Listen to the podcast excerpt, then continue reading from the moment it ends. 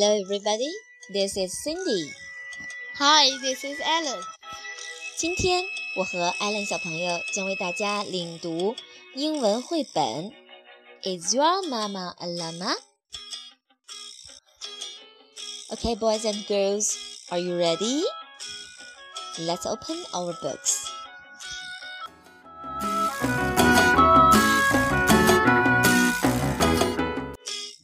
Is your mama a llama? Is your mama a llama? Is your mama a llama? Is your mama a llama? I asked my friend Dave. I asked my friend Dave. No, she is not. No, she is not. Is the answer Dave gave. Is the answer Dave gave. She hangs by her feet She hangs by her feet, and she lives in the cave. and she lives in the cave. I do not believe I do not believe that's how llamas behave. that's how llamas behave. Oh, I said, Oh, I said, you're right about that. you're right about that. I think that your mama I think that your mama sounds more like a bat. sounds more like a bat. Is, your, mama a llama? I asked my friend Fred. I asked Uh, my friend Fred.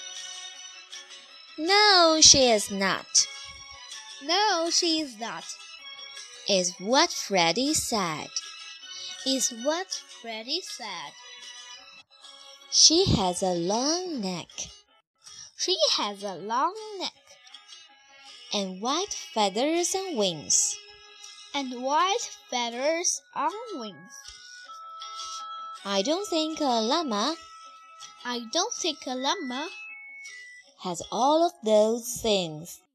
has all of those things. Oh, I said, Oh, I said, you don't need to go on. you don't need to go on. I think that your mama I think that your mama must be a Swan. Is your mama a llama? I asked my friend Jane. I asked my friend Jane. No, she is not. Jane politely explained. Jane politely explained. She grazes on grass She grazes on grass and she likes to say moo. and she likes to say moo.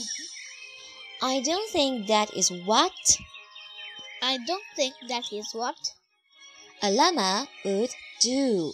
a llama would do. Oh, I said, Oh, I said, I understand now. I understand now. I think that your mama I think that your mama must be a cow. Is your mama a llama? I asked my friend Clyde.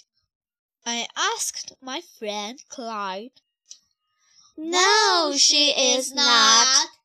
It's how Clyde replied. Is how Clyde replied. She's got flippers and whiskers, She's got flippers and whiskers and eats fish all day. and eats fish all day. I do not think I do not think llamas act quite in that way. llamas act quite in that way. Oh, I said. Oh, I said, I'm beginning to feel that your mama I'm beginning to feel that your mama must really be a Seal. Is your mama a llama? I asked my friend Rhonda. I asked my friend Rhonda. No, she, is not. It's how Rhonda responded. It's how Rhonda responded. She's got big hand legs She's got big hand legs and a pocket for me, and pocket for me, so I don't think so I don't think a llama is what she could be. a llama is what she could be. Oh, I said. That is certainly true. That is certainly true. I think that your mama's a Kangaroo. Is your mama a llama? I asked my friend Lin. I asked my friend Lin. Oh, Lloyd, don't be silly. Oh Lord, don't be silly. Lin said with a grin. Lin said with a grin. My mama has big ears, My mama has big ears, long lashes and fur, long lashes and fur, and you, of all people, and you, of all people, should know about her. should know about her.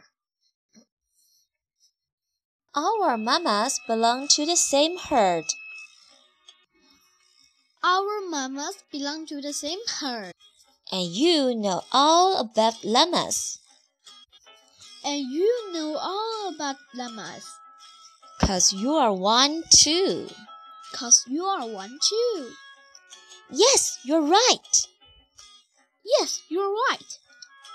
I said to my friend. I said to my friend, My mama's a Llama.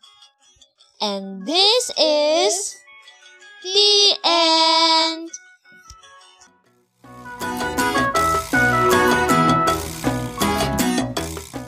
小朋友们，你们有没有跟上呢？在本故事当中，也有好多押韵的地方，你有没有发现呢？比如，比如，Dave gave cave behave Fred said wings things Jane explained moo do Clyde replied day way round respond me be lean green for her 是不是很有意思呢？那就现在开始和你的妈妈一起读起来吧。